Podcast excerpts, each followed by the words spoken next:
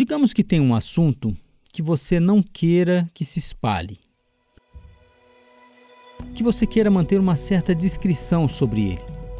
Mas um assunto que você precisa dividir com algumas pessoas. Bom, para manter o segredo e a discrição, você o dividiria com duas pessoas, com dez pessoas, com 50, com 200 ou com algumas milhões de pessoas? A resposta é óbvia, não é? Não para o Supremo. Em 1991, o tribunal desafiou essa matemática. A Polícia Federal, a Receita Federal e o Banco Central vão trabalhar juntos no inquérito para apurar as denúncias feitas pelo empresário Pedro Collor de Mello, irmão do presidente Fernando Collor. Uma carreata atravessou as principais avenidas da cidade, fazendo muito barulho. O STF foi chamado a interferir no julgamento do impeachment do presidente Collor quando todo o país acompanhava o processo. As pessoas ocuparam a esplanada dos ministérios, predominando a cor preta nas roupas, bandeiras e faixas. E claro, os olhos se voltaram para o STF quando os ministros foram definir quais seriam as regras do julgamento. Em 168 anos de história, nunca uma decisão deste tribunal foi tão esperada pela opinião pública e por lideranças políticas que durante horas acompanharam de perto os debates e os votos no Supremo. E foi por isso que um medo se abateu sobre o presidente do Supremo de então, o ministro Sidney Sanches.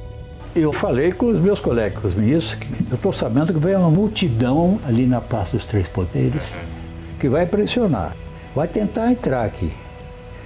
Vai conseguir entrar, porque lá é tudo vidro. Coisa mais fácil é quebrar vidro lá no Supremo.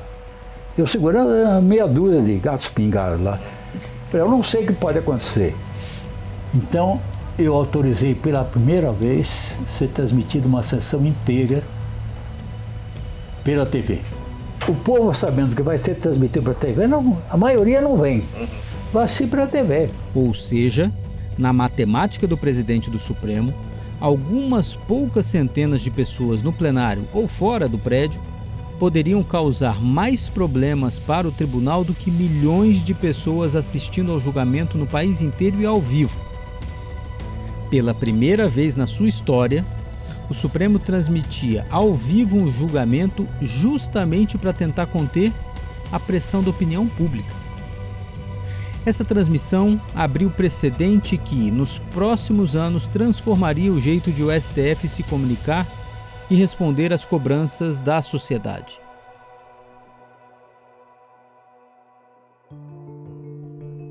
O julgamento do caso Elvanger inaugura uma nova era no Supremo Tribunal Federal.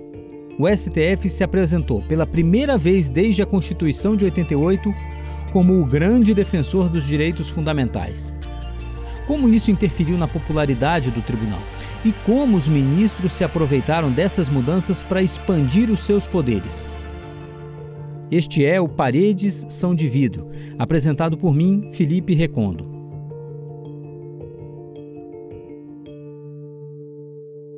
Na década de 90, quem fazia a ponte do Supremo com a sociedade eram os grandes jornais impressos. Os jornalistas desses jornalões assistiam às sessões, selecionavam o que achavam mais importante e então escreviam seus textos, mas nem sempre os jornais tinham espaço para assuntos tão técnicos, tão áridos. No final da década de 90, nesse esforço de divulgar o tribunal, o Supremo passou a publicar matérias produzidas pela sua própria equipe de comunicação sobre os principais julgamentos do STF. Assim, qualquer jornal do país, qualquer rádio ou site de notícia podia replicar esse noticiário. Depois vieram a TV e a Rádio Justiça. E a cobertura do STF deixou de ser privilégio de poucos. Estava acessível a qualquer veículo de comunicação do país. Eu achava aquilo tudo muito estranho.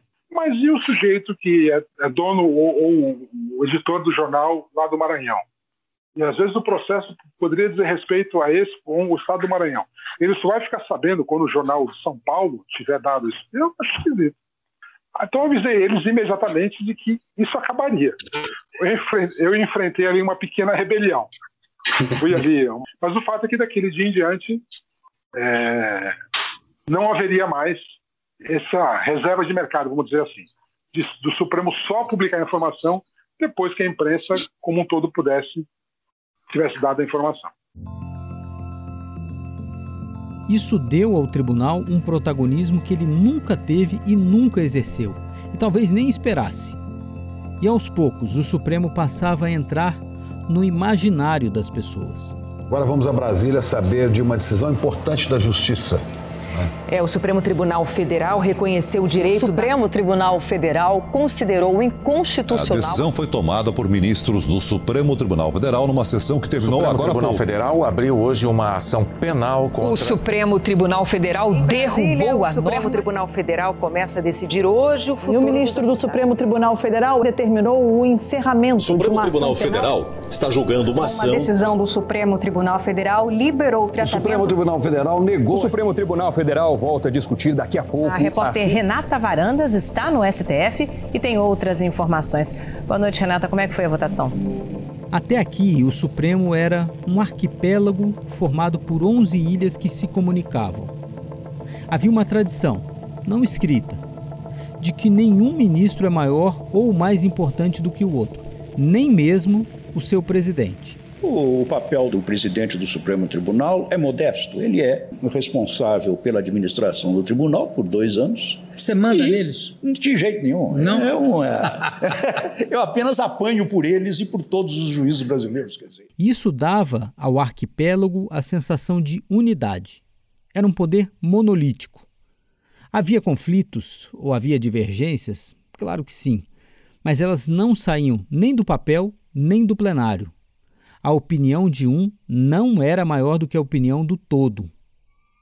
Mas a partir daqui, cada uma das ilhas foi se tornando mais independente. Os ministros passaram a ter personalidades públicas. As pessoas queriam inclusive saber como era o dia a dia fora do tribunal daqueles 11 ministros. Rapaz, até em cabeleireiro eu fui com a ministra. Sabe? Mentira. Eu juro por Deus. Esse é o Armando, o assessor que nós conhecemos no primeiro episódio e que ajudou, com a sua esperteza, a escancarar a comunicação do Supremo para o público. Até eu lembro que a, a, a revista Vogue, né, eu não sei nem se ainda tem essa, essa revista, queria marcar uma entrevista com a, com a ministra Ellen e eu fui, eu fui a ponte, rapaz. A curiosidade sobre cada um dos integrantes do Supremo aumentou exponencialmente com a maior visibilidade da corte. E o acesso aos ministros era cada vez mais fácil. Total. Oi, gente. Decidir o destino das pessoas não é uma tarefa muito fácil. Requer muita competência, garra e determinação. Ele tem tudo isso. Estou falando do ministro Marco Aurélio Melo, presidente do Supremo Tribunal Federal, no qual eu tenho a honra de entrevistar. Veja só. Essa é uma entrevista do ministro Marco Aurélio, presidente do Supremo na época, para Guilherme de Ângeles, um entrevistador mirim de um programa local sobre a alta sociedade de Brasília. Tudo ao som de um tecno de gosto duvidoso do final dos anos 90. Tanto trabalho, sobra tempo para a família? Sobra tempo para a família, sobra tempo para o tênis e também a minha musculação, a minha ginástica. A curiosidade sobre o Supremo era generalizada. Eros Grau. Esse nome é nome artístico ou foi papai e mamãe que deram? foi, foi meu pai e minha mãe. Conversar um pouco sobre o homem, o cidadão Joaquim Barbosa, mas deve ter algum hobby, né? Já fui roqueiro. Como é? Quem é? E o que faz Celso de Mello? Um torcedor são paulino fervoroso. Esse é um privilégio de poder torcer para um grande time. Carmen Lúcia Antunes Rocha, mineira de Montes Claros. Você tá tão chique nesse vestido porque me parece que você é uma mulher de usar vestido o tempo todo. Quase o tempo todo. Ah, eu, eu, eu, eu, eu curto estar na minha casa, eu, ali eu ando de, de, de stand-up. Eu tenho, eu tenho um cachorro, um Golden Retriever, que é o Bob, e, e às vezes ele faz questão de sair comigo. Os onze semideuses eram, enfim, pessoas comuns.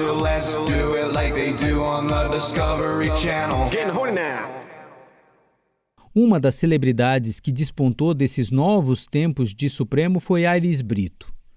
Um idealista de esquerda, poeta, vegetariano, libertário, utópico praticante de yoga, um místico, alguém que carregava no bolso, um presente que dizia ter sido materializado por Uri Geller. Então eu fui criado num ambiente de música, de canto com minha mãe e de literatura com meu pai. Filosofia foi por conta própria, muito associada à física quântica, a teorias quânticas. Né? Dana Zohar, ou mesmo os orientais como Rajneesh, que usava o pseudônimo de Osho.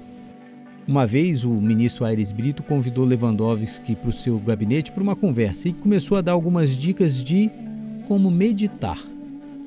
O Lewandowski, mais materialista, achou engraçada aquela cena do ministro baixinho, de pernas cruzadas, terno e gravata, no sofá do seu gabinete e olhos fechados num silêncio absoluto. Lewandowski não disse na hora, mas depois confidenciou que aquilo não era para ele não. Também é pegar ou largar. Ou você acredita que é possível dialogar com, com tudo que existe, um trovão que, que estronda, um raio que espoca, né? um rumor do vento, ou você acredita que é possível personalizar tudo isso e, e interagir de modo a, a dar às chamadas coisas a oportunidade de falar sobre si mesmas, você apenas põe no papel sob a forma de reflexão científica ou de percepção artística, ou você acredita ou não acredita. Né?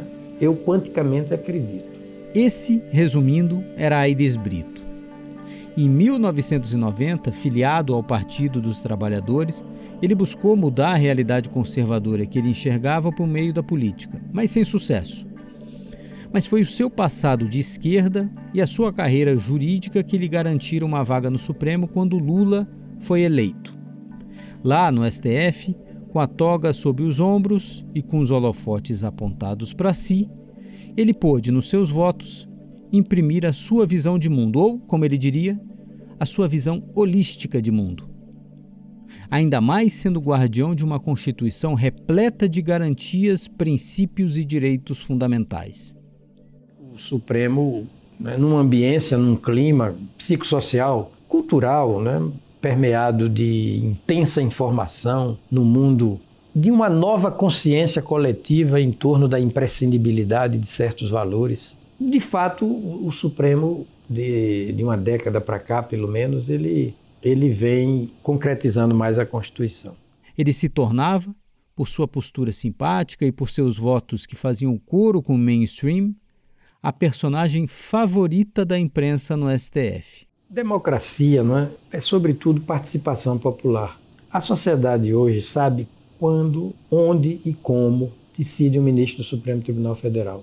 Acompanha vivamente os debates, a emissão dos votos. Ninguém quer passar recibo de ultrapassado ali à luz dos holofotes. Eu vejo tudo isso como sinal dos tempos e vejo positivamente. Aires Brito pode ser o símbolo de um tempo em que a popularidade dos ministros chegou a níveis estratosféricos. O Supremo definitivamente era pop.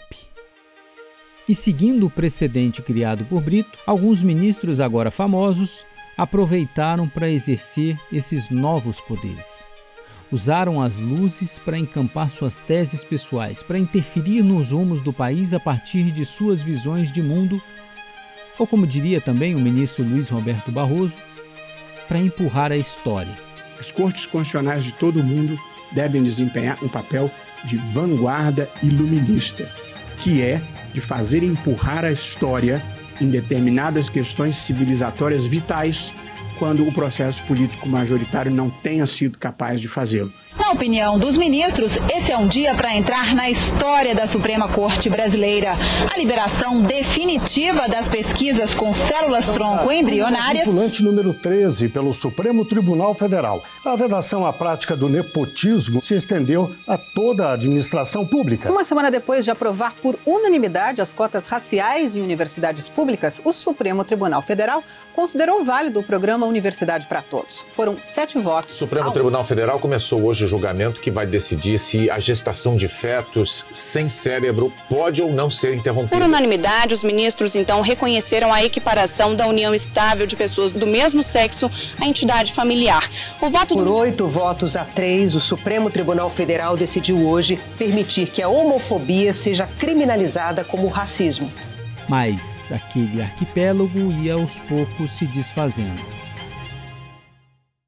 Os ministros não formavam mais um corpo homogêneo. Eram 11 ilhas separadas por águas nem sempre navegáveis, e há ao menos uma razão evidente para o aumento da individualização do Supremo. Mudanças na lei que aumentaram o poder individual de cada um dos ministros. Isso, isso é algo objetivo. Mas há também algo de pessoal, de subjetivo, algo da escolha de cada um. E quando as individualidades se sobressaem, os conflitos aumentam. Eu comecei a cobrir o Supremo em 2000, eu acho que foi em agosto de 2000, e eu fiquei lá até, até maio de 2012. É muito tempo. Maria Filomena, ou apenas Filó, foi a primeira jornalista de uma TV a passar a acompanhar o dia a dia do Supremo entre os repórteres designados para cobrir o tribunal. Antes, apenas os jornais impressos eram dedicados à cobertura do Supremo. A TV Justiça criou uma demanda por imagens. Depois da TV Justiça, a gente passou a ter uma, uma facilidade que era um determinado assunto estava em pauta e a gente não tinha dado é, a devida importância para ele, e aí a gente conseguia recuperar esse material. O desejo de usar um veículo de comunicação de massa para popularizar as decisões do Supremo mudou de patamar quando o canhão da TV Globo passou a divulgar trechos das sessões. Eu consegui uma vez recuperar um bate-boca uhum. para a gente colocar no ar usando o material da TV Justiça, porque a gente não tinha equipe dentro do plenário. Mas aí a gente. Você lembra de que ano era isso? Um ano eu não me lembro, eu lembro dos ministros. Pode falar, não tem problema. Eu vou recuperar. Os ministros que estavam batendo boca. Era, era, era, era, era o Joaquim e o Marco Aurélio. O, o Marco Aurélio desafiou o Joaquim a um duelo. Esta aqui foi a primeira imagem que a emissora passou aos seus milhões de telespectadores em outubro de 2004. Um liminar, ou pelo menos a prudência recomenda que não se faça isso a, a, minha dúvida é se foi realmente nessa, naquela sessão do ministro, dia 2 ou se foi numa outra. agressividade. Não é agressividade, Vamos ministro. Vamos tratar com urbanidade, porque senão, se Vossa Excelência quiser discutir em outro, não aqui. Ministro... Mas eu discuto fora do tribunal em outro campo. Ministro, ministro vamos manter o. Bem, eu prossigo. Manifeste sobre, sobre a questão específica. Sobre a questão específica. A partir daquele momento, as disputas internas deixaram de ser um acidente de percurso e se tornaram um grande atrativo para a imprensa. E justamente quando suas rachaduras internas começavam a aparecer, em junho de 2005, essa nova face do Supremo, que chamava para si a responsabilidade de corrigir os rumos do país, seria colocada à prova. Por algo que viria de uma entrevista de jornal o presidente do PTB, alvo de denúncias de corrupção, partiu para o ataque. Roberto Jefferson lançou acusações graves contra o governo. Afirmou que o PT pagava mesada para deputados de partidos aliados votarem a favor de projetos do governo e que o que ele chamou de mensalão só acabou depois que a denúncia chegou ao presidente Uma nova Lula. entrevista do deputado federal Roberto Jefferson, o jornal Folha de São Paulo, traz novas acusações. O procurador-geral da República denunciou 40 pessoas à justiça por envolvimento com o mensalão. Os acusados vão responder por lavagem de dinheiro, evasão de divisas e corrupção. Na denúncia enviada ao Supremo Tribunal Federal, o procurador. O Supremo Tribunal Federal anunciou que o julgamento do mensalão começará em 2 de agosto, ou seja. O esquema de corrupção que marcou o governo Lula com acusações de crimes de corrupção e compra de apoio político colocou pela primeira vez na história integrantes do alto escalão da política no banco dos réus o tribunal nunca havia julgado uma ação tão grande como essa, tanto pelo número de acusados quanto pela repercussão política do caso. Por isso, foi preciso montar uma estratégia completa. O esquema de segurança foi reforçado, um plano de comunicação foi montado e ministros se reuniram antes para debater como seria o julgamento. O Supremo se preparou para o julgamento do mensalão como se preparasse para uma operação de guerra a gente fez o credenciamento e chegou a mais de 500 nomes de jornalistas. Isso deixou muita gente lá dentro assustada e eu falei, gente, não se preocupem. Silvana de Freitas era uma repórter que conhecia bem os dois Supremos, aquele discreto dos anos 90 e o mais famoso, mais popstar nos anos 2000 para frente. Ela era repórter da Folha de São Paulo e cobria já o Supremo há mais de uma década quando foi chamada para mudar de lado, cuidar da comunicação do Supremo e preparar o tribunal para o julgamento do mensalão. O seu primeiro desafio na nova função foi justamente pensar qual seria a estrutura necessária para o Supremo lidar com a avalanche de jornalistas que desaguaria no Supremo Tribunal Federal. É, a gente iniciou a preparação da logística para receber aqueles jornalistas. E tudo costurado com a segurança, com outros setores do tribunal. Como aconteceu com Sidney Sanches 20 anos antes, durante o impeachment do ex-presidente Collor, o intenso interesse da população e da imprensa pelo resultado daquele julgamento assustou os ministros do Supremo. E por segurança exagerada, claro, as cadeiras foram amarradas pelo pé para evitar que uma horda revoltada com o resultado do julgamento as arremessasse contra os ministros. O Supremo se preparou para um grande acontecimento. Começa nesta quinta-feira, depois de cinco anos de preparação, o julgamento do mensalão.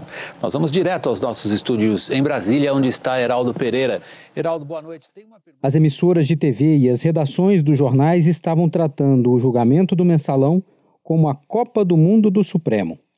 Vários veículos de imprensa despacharam dois, três, quatro, cinco jornalistas para acompanhar cada passo dos ministros. Eu me lembro de, de ter esse tipo de demanda. Ah, eu quero entrevistar o secretário do plenário. Eu quero entrevistar o capinha do ministro Joaquim Barbosa. O Supremo atingia o seu auge de popularidade. Recém-acostumada com um tribunal que se posicionava de maneira firme para corrigir as injustiças históricas, a população colocava todas as suas esperanças no STF. Seriam aqueles 11 ministros, agora tão conhecidos pelo público, capazes de colocar um ponto final na corrupção endêmica brasileira? O país só falava do Supremo, só se fazia essa pergunta. E o que se viu? Logo no primeiro dia. Começou com bate-boca o primeiro dia de julgamento do mensalão. Me causa espécie que Vossa Excelência você, você eventualmente dito, queira entraria em questão de ordem queira impedir Nós que eu me manifeste. Não é? um ano. É deslealdade. Bom, Ora, eu acho que é um termo um pouco forte que Vossa Excelência está usando. E já está prenunciando que esse julgamento será muito tumultuado. E logo nas primeiras decisões, os ministros do Supremo Tribunal Federal começaram hoje a anunciar se condenam ou absolvem os réus do mensalão numa sessão tensa. Logo no início da sessão, discussão sobre a forma de votar. nos últimos meses examinando a conduta de cada réu e as imputações que lhe foram feitas pelo Ministério Público. Eu não fiz a fácil. mesma coisa aqui? Fica fácil. Eu examinei porque... a conduta de cada um. E a cada passo do julgamento, aquilo se repetia. Depois de quase dois meses de julgamento do mensalão, o clima esquentou de vez no Supremo Tribunal Federal. E por favor, não me dê conselhos. Policia sua linguagem.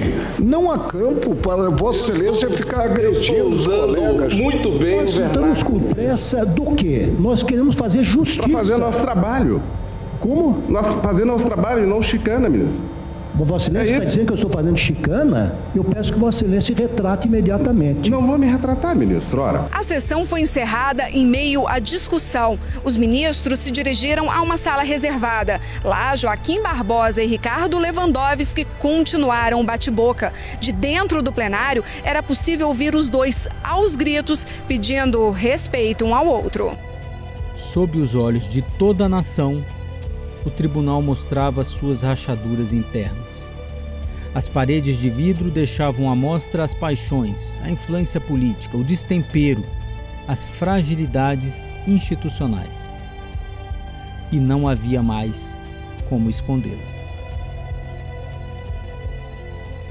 Paredes São de Vidro é um podcast do Jota, oferecido por Torre Comunicação e Estratégia, agência especializada em processos judiciais, regulatórios e políticos, pelo escritório Caputo Bastos e Fruit Advogados e pela Ordem dos Advogados do Brasil.